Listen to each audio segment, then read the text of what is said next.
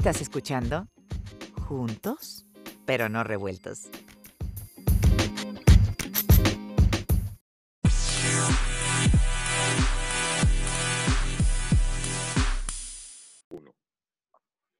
Hola, ¿qué tal amigos? ¿Cómo están? Bienvenidos. El día de hoy tengo el gusto de saludar hasta Chihuahua, la ciudad de Chihuahua, en México, eh, el estado de Chihuahua, al periodista Francisco Ortiz Bello. Francisco Ortiz Bello, él escribe en el diario de Juárez, tiene una columna los días domingo y los días miércoles de cada semana. Además tiene un programa, es conductor de su programa en la 860 Radio Noticias y en el canal 44. Francisco, un abrazo hasta Chihuahua, gracias por estar con nosotros. Muchas gracias, Juan, a ti por la entrevista. Un, un abrazo y un saludo a toda tu teleaudiencia. Muchas gracias, Francisco. Pues Francisco, Chihuahua está convertido en el tema es uno de los temas de la agenda, yo diría ya nacional, ya ni siquiera local. Eh, un tratado que tiene 74 años, el Tratado del Agua con los Estados Unidos, eh, un tratado desde 1944 en donde parece que nunca había habido un problema, pero que tal vez, lejos de lo que la gente piensa que es un tema de último momento, esto ya tiene meses sucediendo, ¿correcto? Esto ya tiene, me parece que desde principio de año tiene este problema el gobernador Javier Corral ha venido advirtiendo de esta situación y para que entremos en contexto y pongamos en contexto al auditorio que nos ve y que nos escucha, estamos hablando de un tratado entre México y Estados Unidos donde, donde se comparten eh, el agua. Históricamente se ha venido compartiendo el agua.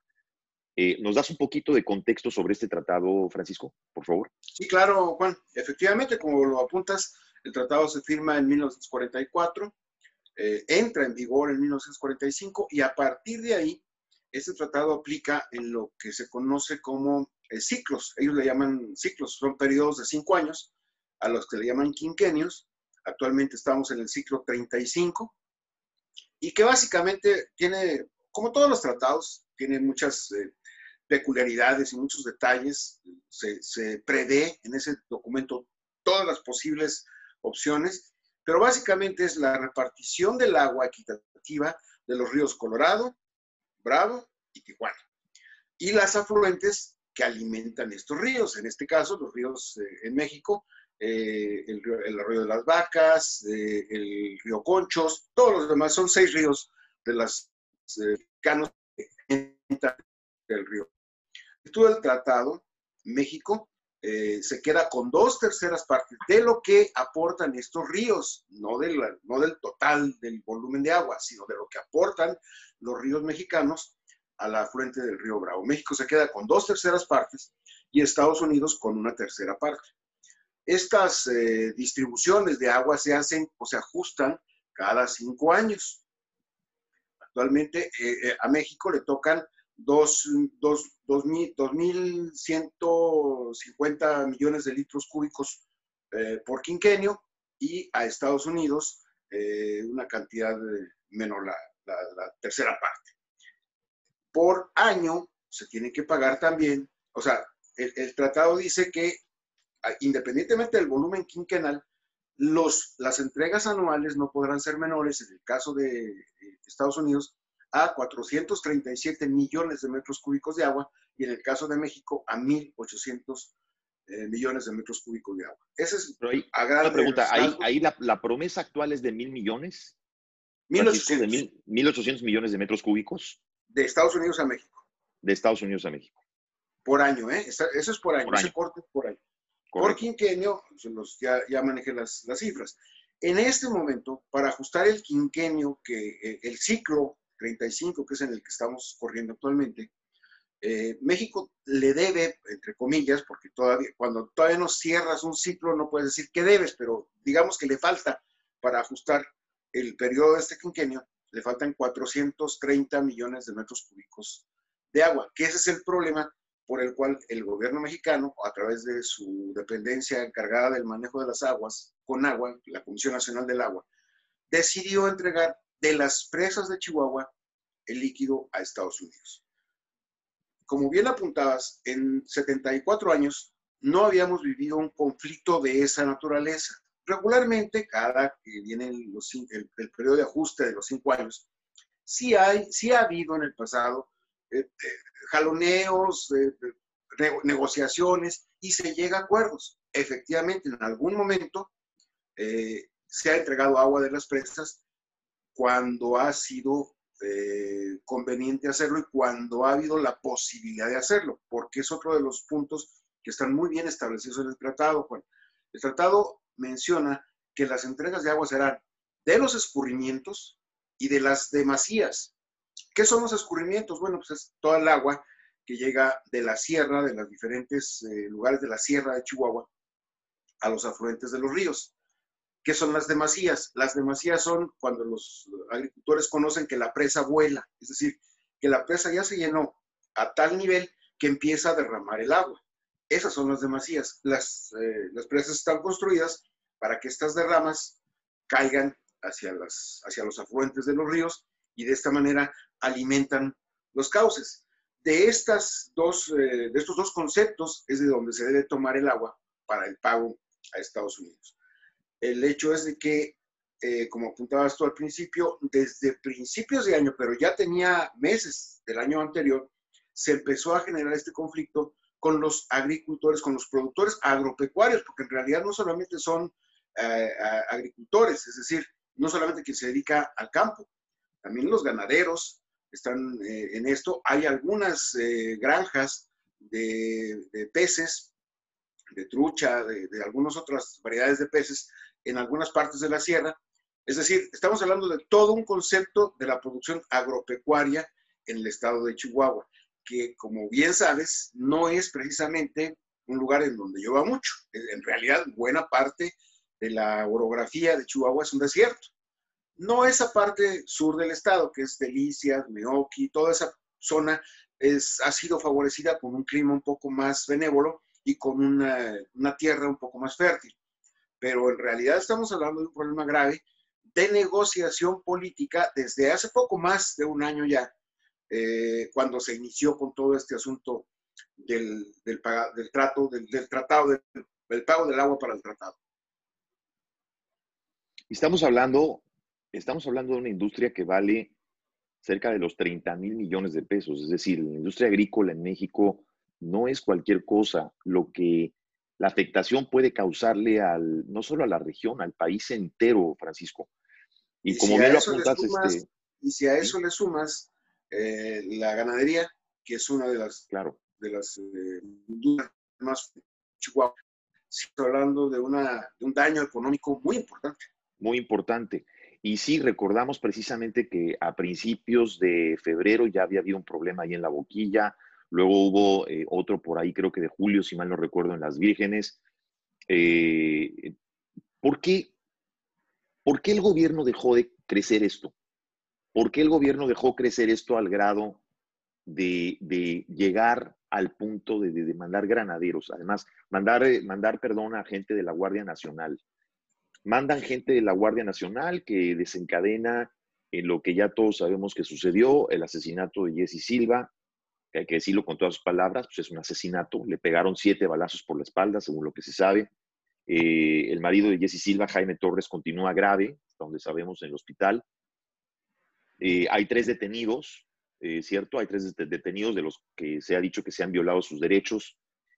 donde, primero que nada, es por qué se deja crecer este problema y por qué la Conagua no dice nada, Francisco. No sale la Conagua, no sale la titular de la Conagua a hacer el trabajo que tiene que hacer eh, no se toma con seriedad el asunto, ¿por qué el gobierno no manda una representación oficial, un alto mando a, una negociación? ¿Por qué se deja crecer esto? Mira, esa es la pregunta que todos nos hacemos aquí en Chihuahua. ¿Qué pasó? Eh, y sin ánimo de, comparar, eh, lo primero que te viene a la mente como periodista, porque nos ha tocado vivir otras situaciones similares en años anteriores, es por qué gobiernos anteriores, y vamos a quitarle colores y, partidos, correcto. Sí. ¿Por qué gobiernos anteriores? Aquí en Chihuahua ha gobernado el PAN y ha gobernado el PRI. O sea, no, no le pongamos palomita a ninguno. Simplemente, ¿por qué gobiernos anteriores no habían tenido este conflicto de pago del agua con los agricultores en 75 años de vigencia del tratado? Esa es la pregunta. Mira, eh, voy a tratar de hacer una relatoría lo, más breve, muy breve de todo lo que ha venido ocurriendo, lo más objetiva posible. Eh, hasta donde yo puedo entender, el enojo de los agricultores es porque se sienten engañados, sienten que han sido engañados básicamente por el gobierno federal. Lo que ha, ha dicho Conagua, Conagua no ha dicho más que que no tienen problema con el, con el agua, que se les va a entregar lo que debe de ser. Se sentaron en mesas de negociaciones desde el año pasado, en donde como condición o como requisito para poder negociar era el cierre de las presas. A ver, los, los, agricultores decían, ok, vamos a negociar, vamos a platicar, pero cierren la presa. ¿Por qué? Porque sigue vertiendo agua y se siguen vaciando las presas. En ninguna de las mesas, en ninguna, las presas se cerraron, a pesar de que hubo el acuerdo en, la mesa de negociación firmado por Conagua de que se cerrarían. Esto, me parece que es uno de los elementos más eh, importantes que detonó el enojo de los agricultores. Por ahí de febrero, más o menos, eh, el delegado, acá le llaman el superdelegado, porque es quien representa al presidente López Obrador en Chihuahua, Juan Carlos Duera de la Rosa, acudió a una de estas mesas en Ojinaga, que también es frontera. Eh, le fue muy mal, la verdad hay que decirlo, eh, estuvo a muy poquito de ser linchado, seguramente por ahí tuviste algunas imágenes. Sí. Eh, pero precisamente por el enojo de los, de los agricultores. le tiraron golpes, tuvo que encerrarse en, en la presidencia municipal de Ojinaga, volcaron los agricultores ya enojados porque no salía de la presidencia eh, volcaron sus dos camionetas, bueno, las camionetas en las que él se transportaba para llegar ahí, las incendiaron, se puso muy feo. Y, sí, digo, él de hecho dice que fue secuestrado por alrededor de 14 horas, que fue el tiempo que estuvo encerrado en, Ojinaga. Y a partir de ese, de ese hecho, vino una reacción más fuerte del gobierno federal. El presidente López Obrador empezó a tocar el tema en las mañaneras, con este toque, con este tono hasta burlesco eh, y, haciendo señalamientos muy duros, hablando del huachicol, eh, señalando que los agricultores de Chihuahua roban el agua, cuando en realidad el agua en México se otorga, el agua es propiedad de la nación, no es propiedad de nadie, de ningún mexicano, aunque el río pase por su casa, es propiedad de la nación. Correcto. Pero de acuerdo con la ley del agua, eh, el gobierno federal entrega concesiones, entrega títulos de, concesión para actores uso del agua. Y, es el caso de los, agricultores de Chihuahua. Pero la dependencia encargada de ordenar y coordinar todo esto de la ley del agua es con agua, es decir, una dependencia federal. Eh, eh, por ahí las acusaciones del presidente López Obrador cuando dice que hay guachicol en Chihuahua, y sí lo hay, seguramente, pero finalmente está escupiendo para arriba, porque si lo hay, es responsabilidad de la Conagua, que no ha podido poner en orden a todos los agricultores que, hacen uso de este, de este líquido. Y esa reacción, pues generó más enojo en los agricultores. Es decir, esto fue una bola de nieve, Juan, que fue creciendo, creciendo, creciendo, eh, por un lado, había la, exigencia incluso de la negociación por parte de los agricultores. Por el otro lado, del gobierno federal, una cerrazón completa a, lo que decía con agua, que era, vamos a sacar el agua, ustedes no tienen por qué quejarse, hay suficiente agua para este ciclo, cuando esa no era la, esa no era la queja de los agricultores, ellos siempre lo dijeron. Sí, este es más, este ciclo agrícola ya terminó, en septiembre termina. Lo que nos preocupa es el siguiente ciclo agrícola, que no vamos a tener agua para iniciarlo, porque además la, la misma Conagua está anunciando ya una sequía de las de fuertes que ha habido en el estado para el siguiente ciclo agrícola. Y en todo este conflicto, el gobierno estatal, que no tiene facultad sobre el agua, sobre esta agua de los ríos, es, es facultad federal completamente, intervino para negociar, para, para mediar, para hacer, para hacer una especie de, de árbitro intermedio ofreció a los campesinos llevarlos a la Ciudad de México para hablar con el presidente o con quien tuvieran que hablar allá y poder alcanzar un acuerdo. Eh, fueron, increíble, el mismo gobernador lo narra en una conferencia de prensa, no fueron recibidos ni porque iba el gobernador con ellos. nadie los recibió, nadie les hizo caso. Se regresaron así como, así como fueron. Y aquí en Chihuahua, el, asunto, las, las, decisiones, las acciones del gobierno federal empezaron a ser más drásticas, más duras. Llegó primero el ejército a tomar la boquilla y las vírgenes eh, y al granero. Después eh, cambiaron los elementos del ejército por la Guardia Nacional. Y es hasta donde llegamos al punto de que finalmente se organizan y poco más de 5 mil agricultores toman, toman por asalto la boquilla. Eh, digo, por decirlo por asalto es una forma de decirlo, en realidad no hubo violencia. Los mismos elementos de la Guardia Nacional, eh, después de lanzarles eh, gases lacrimógenos y, tratar de contener, se vieron superados en número, lo reconocieron y dijeron, nos vamos, nos vamos a, provocar un enfrentamiento. Eran más de 5 mil agricultores contra poco más de 300 elementos de la Guardia Nacional. Es decir, lo superaron en número por mucho. Y así es como logran los agricultores tomar la presa. Y, a partir de ahí viene toda esta serie de reacciones, es mi opinión, eh, desafortunadas del gobierno federal. Lo que ocurre el día de la toma de la presa por la noche, el asesinato, coincido contigo, fue un asesinato como la pongan. Ayer el, comandante de la zona militar en Chihuahua reconoce que la Guardia Nacional disparó contra, contra Jesse y su marido, pero dice que fue un accidente, como queriéndolo minimizar, como queriendo... Que dicen, dicen que habían escuchado ellos balazos o algo así. Así es. Ellos llevaban... a decir eso. Este convoy de, la Guardia Nacional llevaba a tres personas detenidas, a tres agricultores que detuvieron eh, por, como resultado del, del, enfrentamiento en la boquilla. Sí.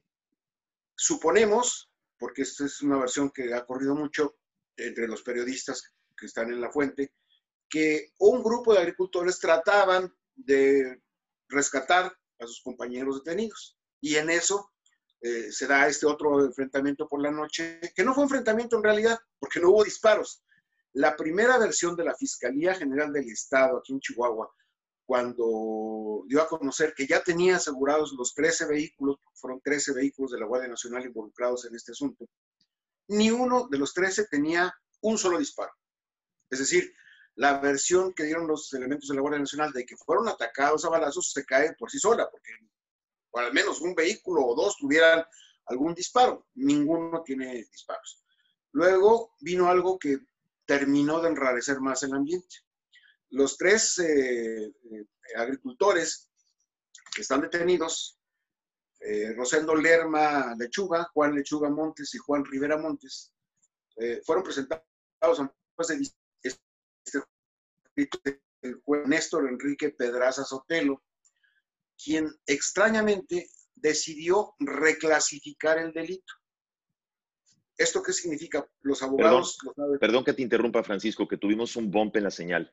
Fueron, los tres fueron presentados ante quién, perdón?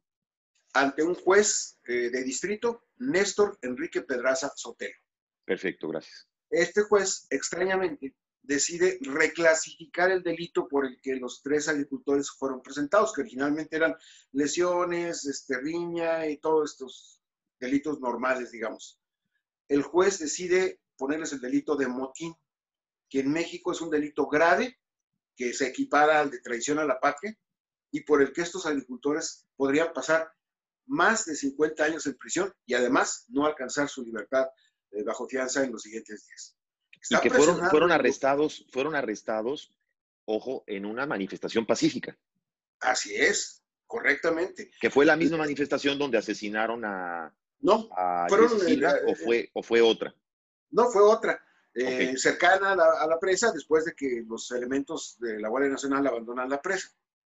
Pero además, también de manera extraña, aparecen como evidencias en su contra de estos campesinos, de estos agricultores, varias eh, bombas Molotov o dispositivos explosivos, que es la evidencia que presentan para reclasificar el delito de motín.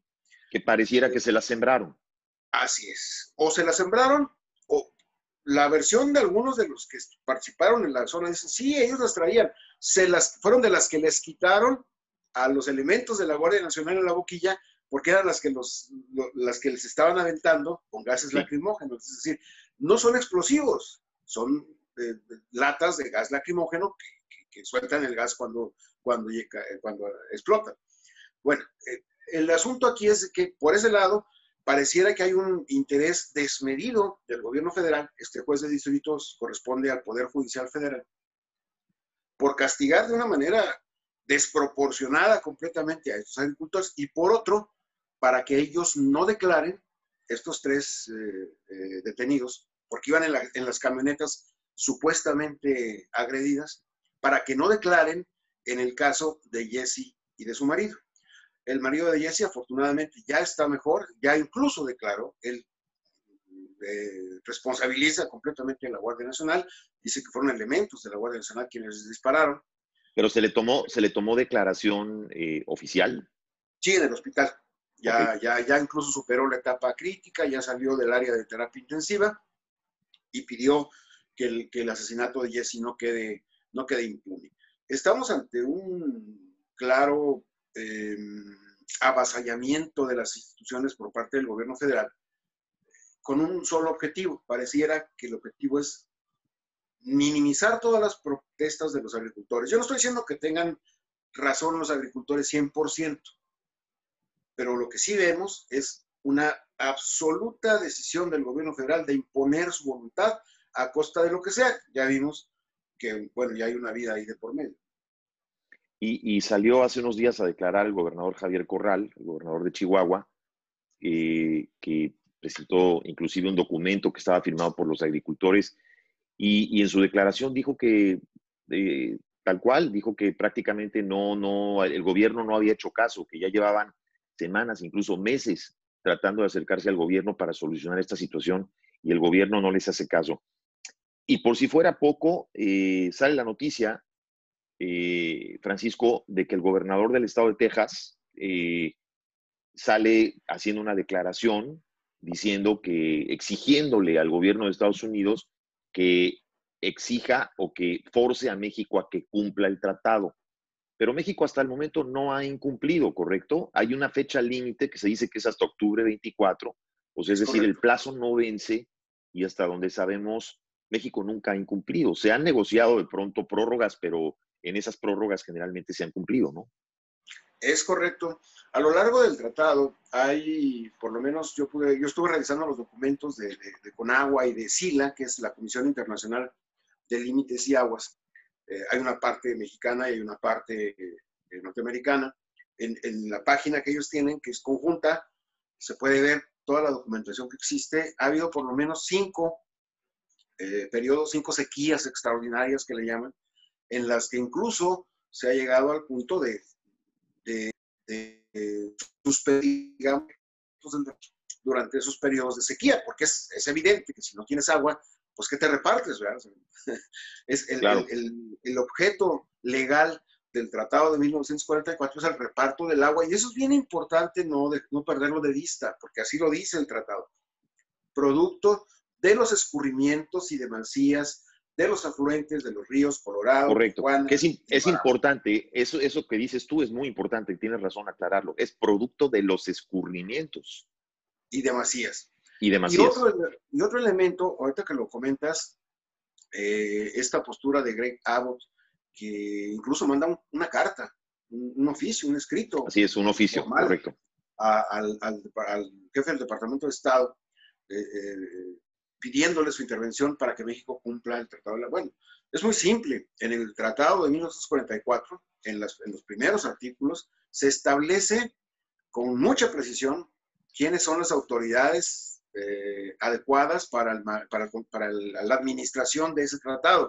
El presidente de Estados Unidos, de Norteamérica, el presidente de México, los coordinadores de los comités internacionales de límites y aguas de SILA y las autoridades de relaciones exteriores de ambos países. Nada más. No hay, no están reconocidos en el tratado ningún otro elemento. Ninguna otra entidad. Esta carta de, Greg Abbott, la verdad, sin duda le mete mucho ruido a este proceso y, también resulta extraño que la presente en esos términos cuando, como bien dices, no hay deuda de agua en este momento. ¿Por qué? Porque el ciclo no se ha cerrado. Eh, ¿Por, qué, pudo, ¿Por qué pudo haber venido esa carta en este momento, Francisco, a tu juicio? ¿Por qué la carta de Greg Abbott? ¿Será que de pronto el Estado de Texas piensa que, que México va a carecer o México por las condiciones en las que está no va a poder cumplir con el, con el compromiso del día 24 y por eso está mandando esta carta desde ahora para presionar. Sí, yo creo que va por ese lado. Eh, evidentemente, e, e, este conflicto del agua ya escaló, tú decías hace un rato, a niveles nacionales, yo creo que ya incluso internacionales. Obviamente, por ejemplo, la reacción de Greg Abbott es, es una de, de, estas evidencias. Una muestra, claro. Una muestra de que eh, están preocupados a ver cómo está la situación y a ver cómo se están dando las cosas. Texas, efectivamente, los agricultores del Valle Bajo de, de, Texas, pues son los principalmente beneficiados o perjudicados en caso de que no hubiera agua del, del, tratado de 1944 de Chihuahua a, Estados Unidos. Y me parece que su, su postura es, es, la, es la de cualquier gobernante que ve por lo suyo, ¿verdad? Por su por su sector agrícola en este caso. Así es. Sí, pero sí, sí me llamó mucho la atención esa carta. Estados Unidos no había solicitado el agua hasta este momento. Es decir, empiezan a hacerlo y sale esta carta hasta el momento que se empieza a, ver todo el escándalo y, explota toda la bomba y el escándalo de, de, lo que estamos viendo actualmente en Chihuahua. Este, Francisco, falta capacidad del gobierno, falta capacidad de negociación del gobierno para o falta capacidad de operatividad para reaccionar a este tipo de cosas? Mira, yo te voy a responder a esa pregunta como periodista, eh, tratando de quitarle toda la carga política que pueda tener. Eh, estamos, eh, es un gobierno nuevo este, y cuando digo nuevo no solamente porque haya ganado apenas en 2018, me refiero nuevo a todo. Gente que no había trabajado antes en la función pública, gente que carece de experiencia en los principales cargos, lo vimos con el INSABI, lo vimos con, bueno, con lo que era el, Seguro Popular, con el sector salud, lo hemos estado viendo en diferentes dependencias. Eh, todos sabemos que cuando una persona nueva llega a una posición, pues hay una curva de aprendizaje. Me parece que estamos en esa parte de la curva de aprendizaje en donde están aprendiendo a través del ensayo y eh, de error y acierto. Eh, y el tema este particularmente del agua, me, creo que va por ahí. Hay una gran insensibilidad por parte de Blanca Jiménez, que es la directora de Conagua, una mujer que yo estuve leyendo su, su, su currículum, su trayectoria, es una mujer preparada, no, no, se puede decir que es alguien que no sabe de temas importantes, sobre todo relacionados con la materia que maneja, pero sin embargo se ha mostrado eh, ajena, se ha mostrado, no ha venido a Chihuahua, desde que este conflicto está, no ha venido a Chihuahua. no, no se ha parado ahí. Ni ella, ni, ningún, ni, ella ni ningún este, funcionario, digamos, alto. Han mandado representantes. funcionarios menores de Conagua o, los, los encargados de la oficina en Chihuahua, que no tienen los de no ha, no ha enviado a nadie más. Eh, por otra parte, el delegado, el delegado del presidente, el superdelegado que le llaman Juan Carlos Loera, trae tal cantidad de temas, el agua, la seguridad, todos los temas, el, desarrollo social, las tarjetas, las pensiones a los adultos mayores, todos los temas que tienen que ver con el gobierno federal, que evidentemente eh, se, ve ahogado de trabajo, de, responsabilidades, de, y esto, que es un tema eminentemente político, que es la parte que yo quisiera separar cuando un presidente de un país o un gobernador de un estado se enfrenta a una situación como esta del agua, a un sector social, como en este caso los agricultores o los productores agropecuarios, por una situación de conflicto en la que pareciera no haber una salida favorable para ninguno, estamos ante un claro caso de política. O sea, eh, para eso sirve la política, para distender los desacuerdos y para lograr acuerdos. Eh, y en este caso, la parte política del conflicto está completamente descuidada. En lejos, lejos de buscar acercarse con ellos y platicar y encontrar un punto de solución, los acusan de guachicoleros, los acusan de robarse el agua, de, de, de, ser potentados. Dicen, no se burló el presidente López Obrador en una mañanera de que sus, los, los agricultores de Chihuahua en sus trocotototas con su cinto piteado, o sea, haciendo alusión. Eso, eso ha sido de verdad, sí, eso, eso ha sido un tema de, muy desafortunado y lamentable. Y adicional a lo que mencionabas también, eh, congelaron las cuentas bancarias del municipio de Delicias, ¿no? como todavía una especie de amedrentamiento, eh, es decir, cuando empiezan a reclamar esta, por esta situación, eh, la fiscalía congela las cuentas, que hasta donde sabemos creo que ya las descongelaron, ¿no? Sí, bueno, de hecho las congelaron. Efectivamente, el, presidente municipal de Delicias, Eliseo Compeán, me hizo llegar incluso las capturas de pantalla de los, de los movimientos ¿Siguen, que... ¿Siguen congeladas o ya las No, ya, ya, eh, todavía no las descongelan. Ya la, la, unidad de inteligencia financiera ordenó su descongelamiento, pero aquí lo curioso es que primero dijo que no. El, el, el titular de esta unidad, eh, Santiago Nieto, Santiago Nieto, negó eh, que hubieran sido congeladas las del municipio de, de Delicias sí aceptó que se congelaron las cuentas de José Reyes Baeza, ex gobernador del estado, de Eliseo Compeán en lo personal, como presidente, bueno, no como presidente municipal, sino sus cuentas, cuentas personales. Así es. Y las de Salvador Alcántara, un, líder eh, de los agricultores. Lo que, como vuelvo otra vez al tema, como periodista, mi primera reacción es, vaya, qué conveniente, ¿no? Que, que después de dos años en el poder, justo en este momento, se dan cuenta que los principales líderes del movimiento, o, los que ellos reconocen como los principales líderes del movimiento de agricultores, tienen problemas con la UIF, con la Unidad de Inteligencia Financiera, y les congelan sus, cuentas de manera, eh, dicen los abogados aquí en México, eh, irregular, porque no fueron notificados de ninguna manera, no hubo un procedimiento previo, se les, obviamente con eso se les niega su derecho de audiencia, en fin, un, un procedimiento completamente irregular, pero que sí tiene una clara intencionalidad de atacar a las cabezas de, los que ellos, de lo que ellos consideran el movimiento eh, de los agricultores. Sí, o lo que coloquialmente conocemos como un tate quieto. O sea, prácticamente. O sea, un tate quieto. por ahí podemos ir viendo el, tamaño y, la, y el tipo de reacción que puede haber. Sí, definitivamente.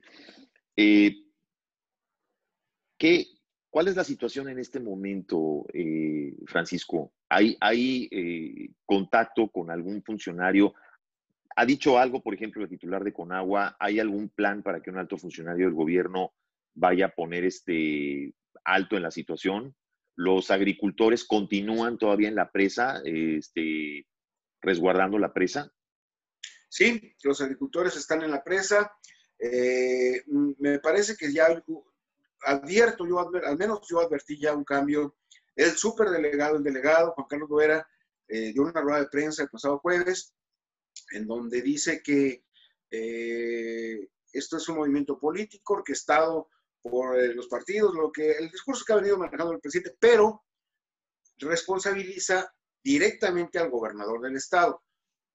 Digo que me parece un cambio en la estrategia porque por lo menos ya no se van contra los agricultores si efectivamente el gobierno federal está viendo esto político, pues evidentemente sus adversarios no son los agricultores, ¿verdad? Sería en todo caso el gobernador o, los partidos políticos. Y por ese lado pudiera ser que se alcanzara una distensión de, la, de, la, de lo duro que está la situación en este momento con los agricultores. No, no hay, no ha habido en los días recientes, en las horas recientes, ninguna otra disposición de que gente de Conagua venga.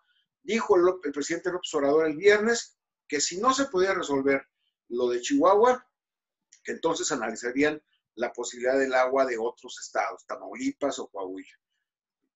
Hasta ahí va todo el asunto. Me parece que, el gobierno federal lo, que le quiere aplicar en este momento al tema es hielo. O sea, vamos a, bajarle un poquito y luego... A bajarle dos rayitas. Eh, eh, sesionó el Congreso recientemente, el Congreso sesionó, sí dice que sesionó ahí, inclusive ahí mismo, ¿En la, boquilla? la presa, en la boquilla, y pidió la eh, que, se detuviera la extracción de agua de la boquilla. ¿En qué quedó eso? Estamos hablando del Congreso de Chihuahua. No pasó nada, quedó en eso, en un exhorto, el agua sigue saliendo.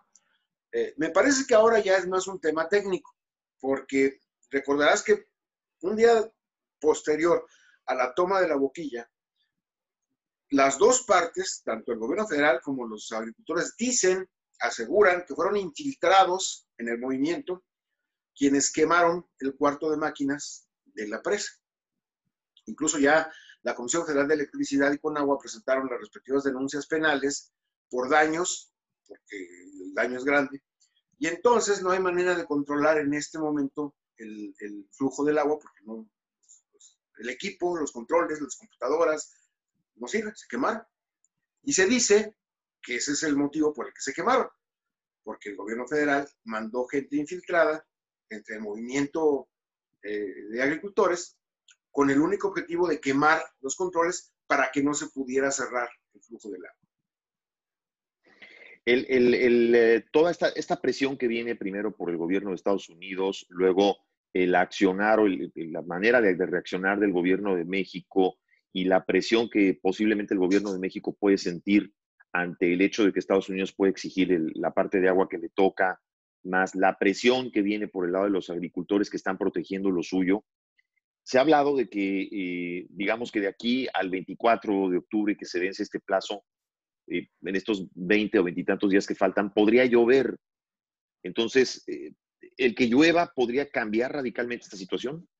Absolutamente. Bueno, de hecho ya llovió en días pasados y por ahí algunos de los agricultores, de los líderes agricultores, son varios. Es que eh, ahí es donde creo que trae mal la brújula al gobierno federal. Ellos identifican a tres o cuatro que dicen son los que traen todo el movimiento. No es cierto, no es cierto. Los que conocemos aquella zona los que sabemos cómo se manejan, el, estado de Chihuahua está dividido en distritos de riego, máxime toda esa zona de Delicias, Meoqui, Jiménez, Camargo, eh, y, cada distrito de riego tiene su propia mesa directiva, digamos, su propia organización.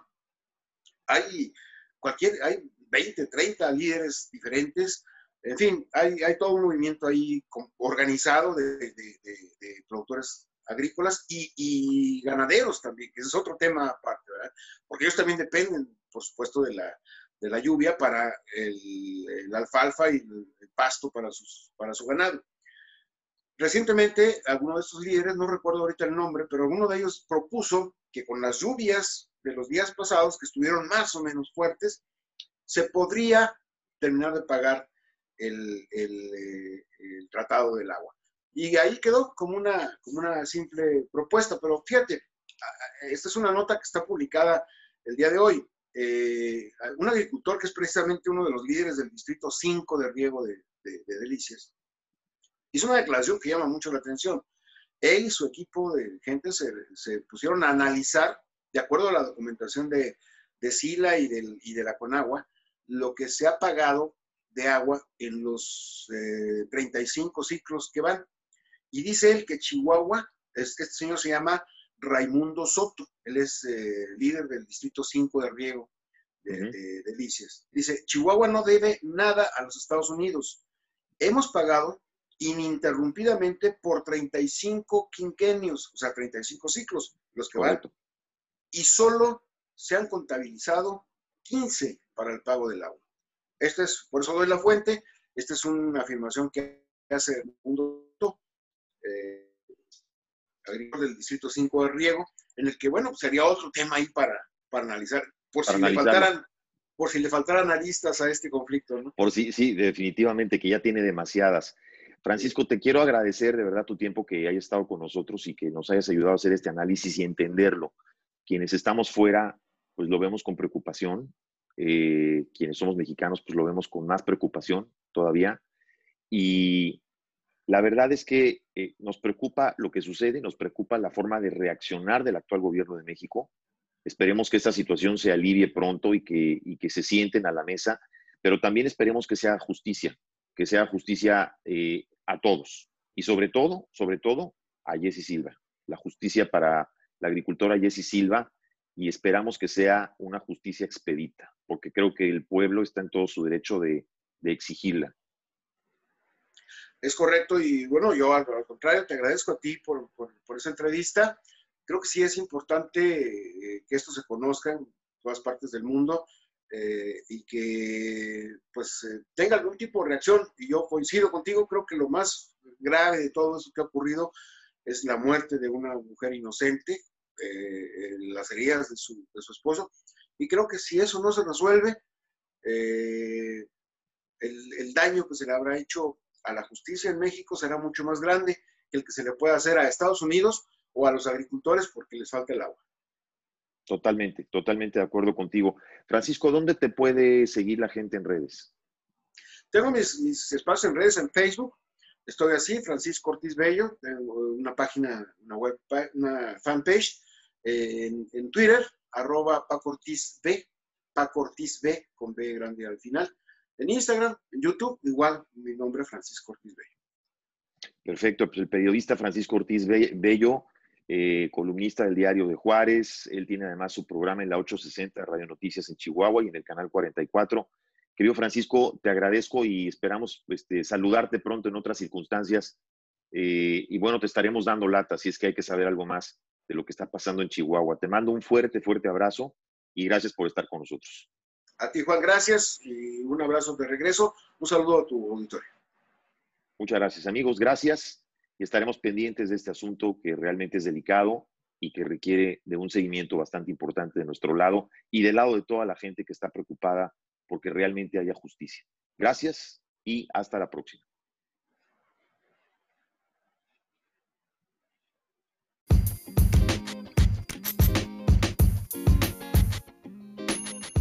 Estás escuchando Juntos, pero no revueltos